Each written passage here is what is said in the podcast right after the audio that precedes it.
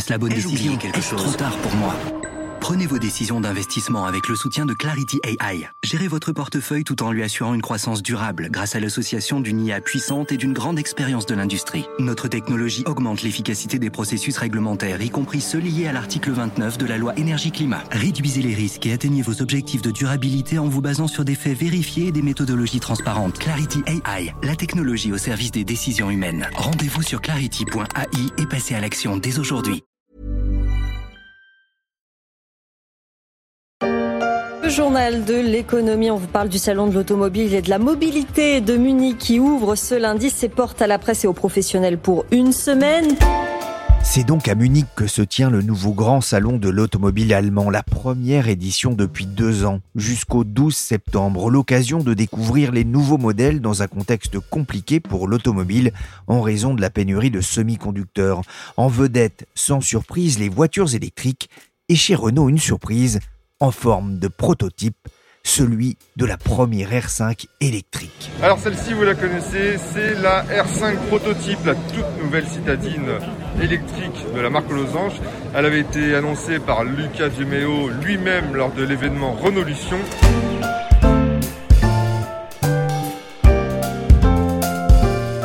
Je suis Pierrick Fay, vous écoutez La Story, le podcast des échos. Chaque jour de la semaine, la rédaction des échos analyse et décrypte un sujet de l'actualité économique, financière et sociale. Et aujourd'hui, on va essayer de savoir si l'avenir de Renault se joue dans le rétro-futur. Dans la vie, il y a la team chocolatine et la team pain au chocolat. Pour des raisons évidentes de paix familiale, je ne rentrerai pas dans ce débat. Tu sais quoi? T'es mou. T'es incroyablement mou. T'es lent.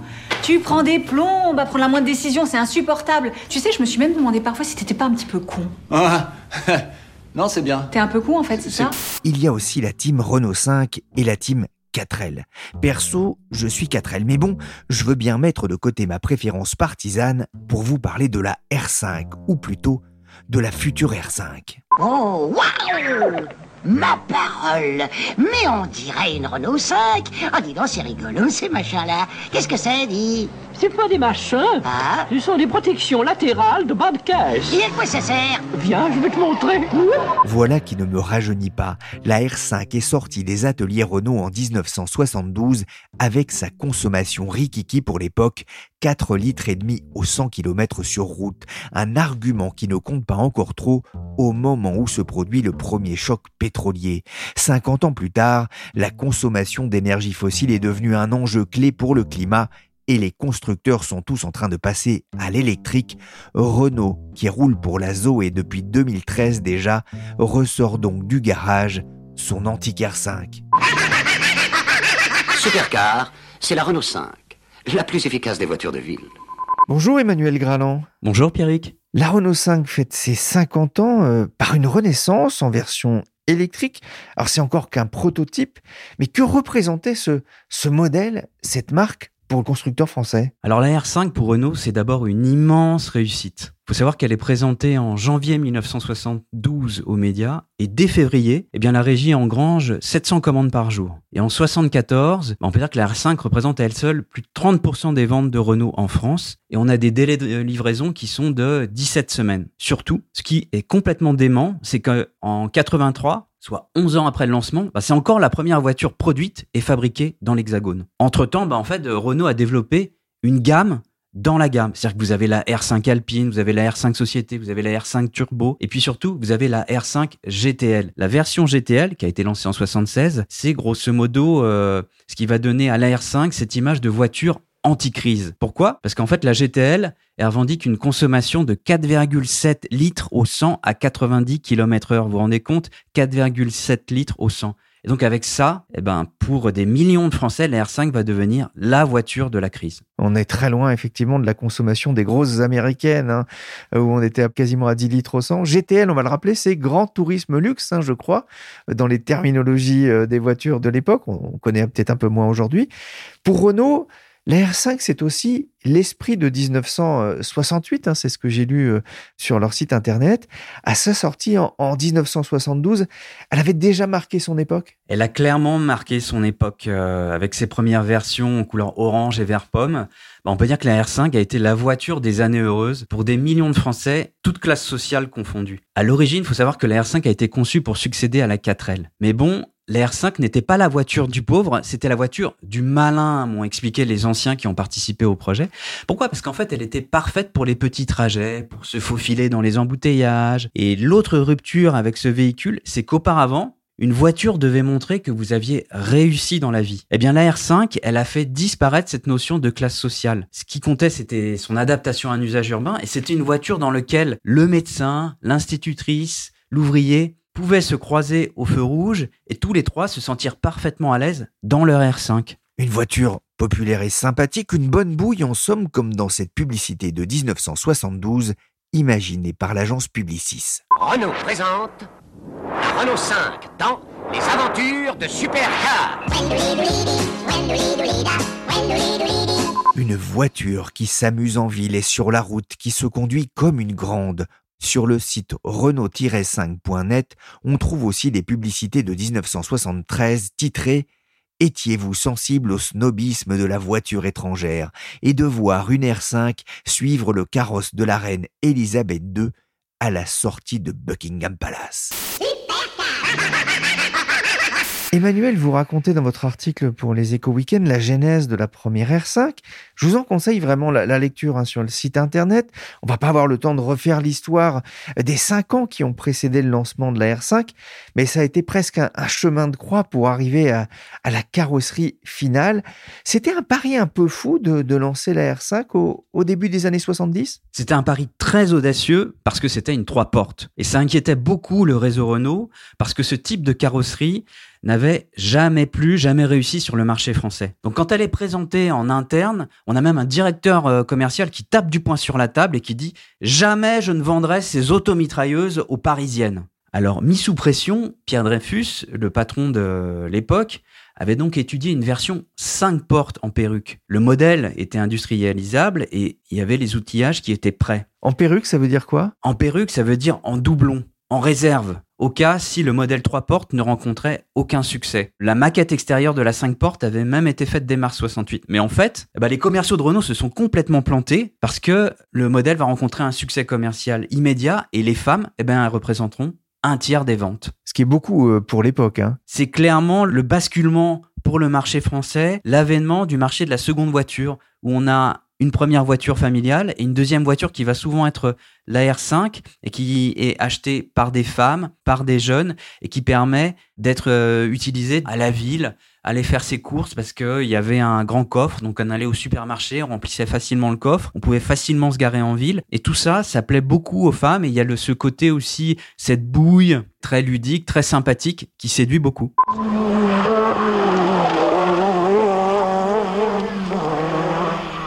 On vient d'entendre passer la R5 Maxi Turbo de Jean Ragnotti, c'est en 1985 au Tour de Corse. La R5, c'était aussi le fer de lance de Renault dans la course automobile dans les années 80 La R5, ça a été euh, une très grande réussite aussi pour Renault dans le domaine de la course automobile. Il faut savoir qu'en 80, Renault sort la R5 Turbo, qui est une voiture avec un moteur de 1397 cm3, boosté par un turbocompresseur. Il n'y a pas de siège arrière, tout le moteur est à l'arrière. C'est une sportive pure et dure. Et on va développer une version pour la compétition qui s'appellera la sorcière au turbo. Elle aura par exemple en 84 45 victoires à l'étranger en rallye et 39 en France. Donc c'est vraiment quelque chose qui va marquer euh, la compétition euh, automobile. Et on aura en septembre 84 la présentation de la Maxi Turbo de 350 chevaux qu'on vient d'entendre et qui était euh, conduite par Jean Ragnotti. Une voiture mythique pour les amateurs de rallye. Sotheby's a d'ailleurs vendu il y a 5 ans une R5 de compétition de 1982, celle de Jean-Luc Terrier et Jean Ragnotti, pour la modique somme de 476 000 euros. Fini la R5, Renault a décidé d'arrêter la fabrication de la petite voiture qui a marqué les années 70. La régie en a vendu plus de 9 millions. La dernière Renault 5 est sortie des usines en 1984. En 1996, hein, c'était pour la, Super 5 qui lui a succédé. Elle avait eu le droit alors aux, honneurs du, JT de France 3, hein, c'est une archive de l'INA. Elle sera remplacée dans la gamme par la Clio, ringardisée aussi par euh, la Twingo. Enfin, c'est une question de goût, bien sûr. Emmanuel, pourquoi relancer la R5 maintenant? Pour Renault, Refaire une R5, c'est un moyen de renouer avec le patrimoine, de réenchanter le rêve automobile, en faisant revivre la R5 sous la forme d'une voiture électrique et populaire, c'est-à-dire abordable pour tous, comme l'étaient les premières R5. Et réussir le retour de la R5 pour Renault, ça serait vraiment un plus pour un groupe qui sort tout juste la tête de l'eau, qui a enregistré 8 milliards d'euros de pertes en 2020. Qui plus est, le segment B, celui des citadines, euh, ça a généré 68% des ventes de Renault entre 2010 et 2019. Ça reste un segment qui est stratégique, même si Renault veut réduire cette dépendance et plutôt améliorer sa rentabilité en se renforçant sur le segment C, celui des voitures familiales. La R5 euh, électrique va, ressembler à l'antique R5, euh, celle de, mes souvenirs d'enfance? Oui, bien sûr, mais ça sera un peu plus compliqué que ça. Dans la R5 prototype, on va trouver des références à trois modèles. La R5 première génération des années 70, la R5 Turbo et la Super 5. Par exemple, on va avoir euh, l'épaulement du véhicule qui évoque la Turbo, on a le feu arrière qui monte haut et qui rappelle la Super 5. Et par contre, on a le regard à l'avant, la grille sur le capot qui viennent des premières R5. Donc on a des codes esthétiques qui ont été empruntés à toute la famille R5 parce que chez Renault, on a pensé que la mémoire visuelle que les gens gardaient de la R5, eh ben, ça se limitait pas à un seul modèle. C'est important le design pour une voiture comme ça? C'est de plus en plus important. Il faut savoir que quand les premières R5 ont été développées à la fin des années 60, en 67, on a euh, la direction du design qui dépend de la direction de la carrosserie. Et euh, quand on lance une des études, on fait appel aussi à des bureaux extérieurs. Donc euh, on a un design qui est moins important, moins proche du patron des constructeurs automobiles. Aujourd'hui, on a vraiment une direction du design qui rapporte directement au patron des grands groupes automobiles. Et le design a été rapatrié en interne. C'est vraiment devenu clé, c'est vraiment devenu stratégique parce que pour faire des économies d'échelle, tous les groupes automobiles se sont mis à développer des plateformes en mutualisant les composants à l'intérieur. Et du coup, l'extérieur, la carrosserie, ça devient vraiment encore plus clé pour réussir donc il faut vraiment arriver à faire en sorte que les modèles se distinguent les uns des autres et être créatifs. Alors ce qui est étonnant aussi, Emmanuel, en lisant votre enquête pour les Eco Weekends, c'est que la décision de lancer cette R5 électrique est allée vite, même très très vite. C'est allé très vite parce que euh, l'idée était déjà dans les cartons. Et c'est Luca De Meo, le nouveau patron de Renault, qui l'a relancé dès qu'il l'a découverte en visitant euh, le design euh, de Renault, sachant que lui-même avait été à l'origine du succès du renouveau de la Fiat 500.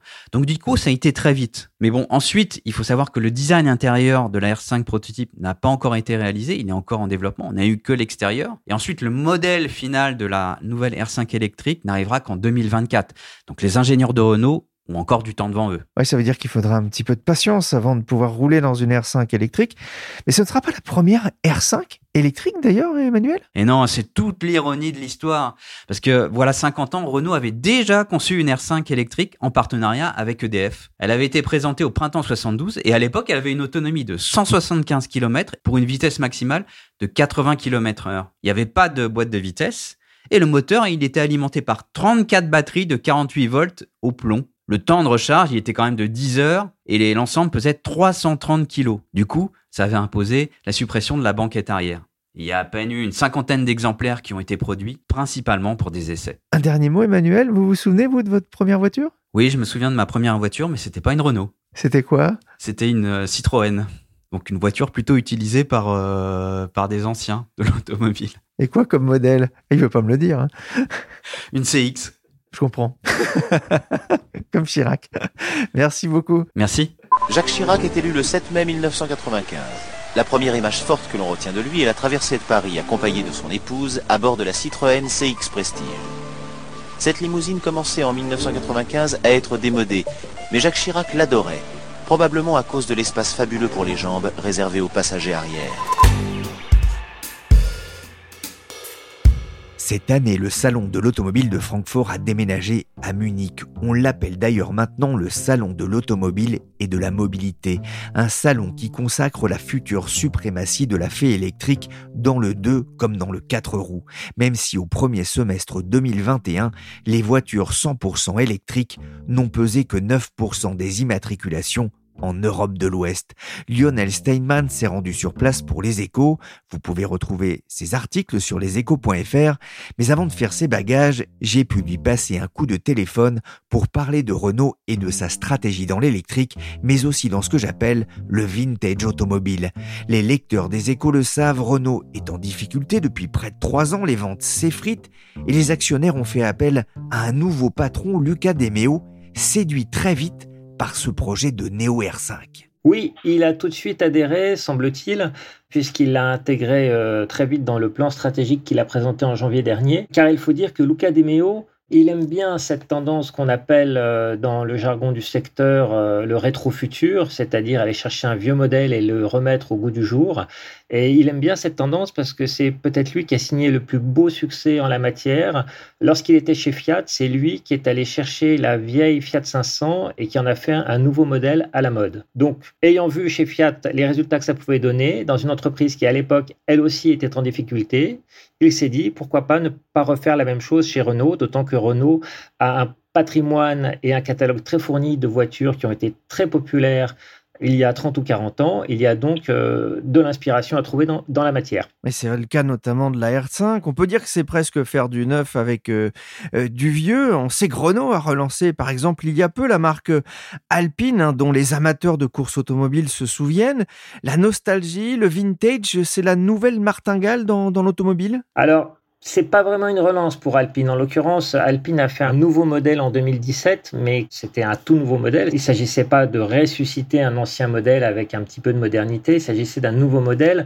Et bon, il se trouve que c'est une marque qui est en difficulté parce qu'elle a des difficultés de positionnement, elle a une difficulté industrielle. Et le choix qu'a fait Luca De Meo, c'est de ne pas tuer cette marque. Et donc, il va la relancer en y injectant trois nouveaux modèles, dont une voiture compacte, dont un SUV. C'est une marque qui va passer 100% électrique. Donc en fait, pour le coup, on est dans une logique différente que lorsque Volkswagen, par exemple, va chercher la Beetle pour faire la New Beetle, ou lorsque Fiat fait une nouvelle Fiat 500. Vraiment, avec Alpine, on conserve une marque mythique en sortant d'autres produits, en étoffant le catalogue, mais on n'est pas en train de revisiter quelque chose qui a eu du succès euh, par le passé.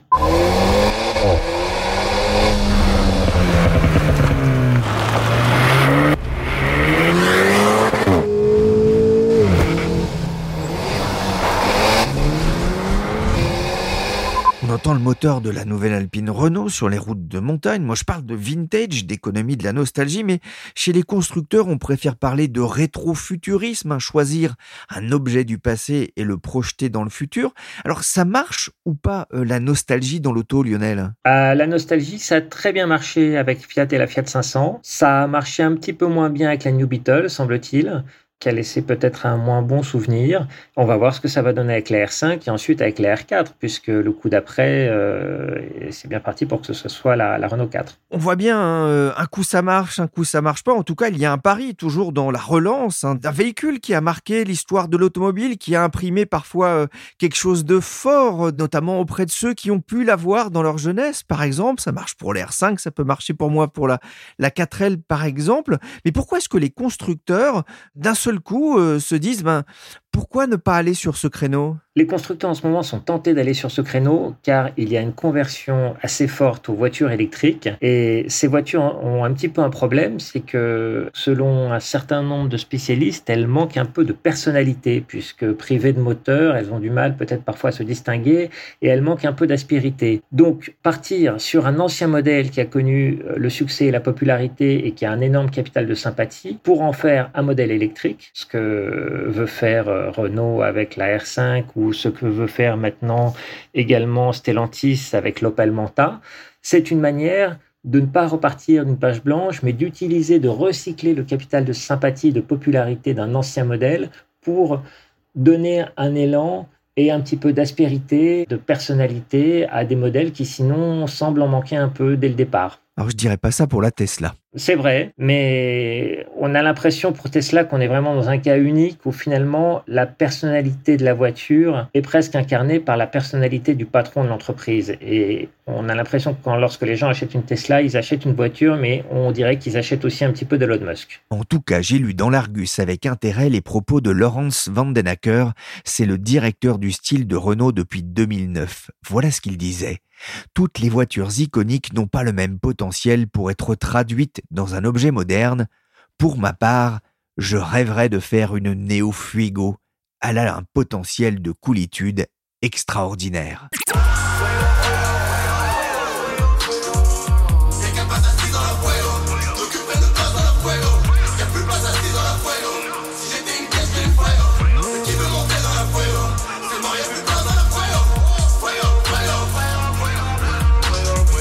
Peugeot cartonne en France avec la 208 et la 2008, un deux des trois voitures les plus vendues en France au premier semestre 2021 avec la Clio. L'avenir à moyen terme de Renault se joue en partie avec ses futurs R5 et R4 électriques On va dire que c'est important parce que le cœur du savoir-faire des marques françaises et en particulier de Renault, ce sont effectivement les citadines euh, qu'on appelle du segment B, hein, ces voitures polyvalentes comme la R5 euh, ou la Clio aujourd'hui et ce sont des voitures que les Français savent très bien faire, mais les segments dans lesquels on gagne vraiment de l'argent, ce sont les segments supérieurs, notamment le segment C, celui des berlines compactes, où là les Allemands sont très forts, et Renault a parfois été fort par le passé, mais aujourd'hui ce n'est pas le cas. Et donc l'Ocadéméo l'a clairement dit, la priorité, c'est de ramener le point d'équilibre de la gamme vers le haut, vers le segment C, puisque c'est là qu'on dégage vraiment des marges et qu'on gagne de l'argent. Donc l'avenir à moyen terme de Renault, c'est certes la R5 et la R4, mais c'est aussi la future Mégane électrique qui va être présentée ces jours-ci au salon de Munich. Et c'est la capacité de cette Mégane électrique et de celles qui vont suivre dans le segment C à se faire une place, à retrouver des clients, à gagner de l'argent qui vraiment décidera du retour à meilleure fortune de Renault. Après une année 2020 calamiteuse, hein, le groupe Renault a tout de même redressé la barre en vendant plus d'un million quatre cent mille véhicules au premier semestre 2021 grâce notamment à Dacia et au succès de la Sandero. C'est toujours moins qu'en 2019, mais la gamme électrifiée e-tech progresse, un encouragement pour le groupe en attendant donc la sortie de la R5. Lionel, on en sait déjà un peu plus d'ailleurs sur la date de sortie, son prix et c'est important son lieu de fabrication. Alors son lieu de fabrication, pour le coup, comme il s'agit d'une voiture populaire et sur laquelle Luca De a choisi de jouer sur les racines françaises, ce sera une voiture qui sera fabriquée en France et ce sera une voiture qui sera fabriquée à Douai, dans le nouveau pôle dédié aux voitures 100% électriques de Douai que Renault appelle Electricity. La date de sortie, on est grosso modo sur 2024. Euh, et quant au prix, la feuille de route qui a été annoncée lorsque le projet stratégique Renault-Lution a été annoncé, c'était moins de 20 000 euros. Merci Lionel Steinman, spécialiste de l'automobile aux échos, et merci Emmanuel Graland, enquêteur aux échos. La story c'est fini pour aujourd'hui. Cette émission a été réalisée par Willy Fuegogan. chargé de production et d'édition, Michel Alpine-Varnet. Vous pouvez retrouver le podcast d'actualité des échos sur toutes les plateformes de téléchargement et de streaming. Et si l'actualité automobile vous intéresse, abonnez-vous à la lettre hebdomadaire des échos, Garage.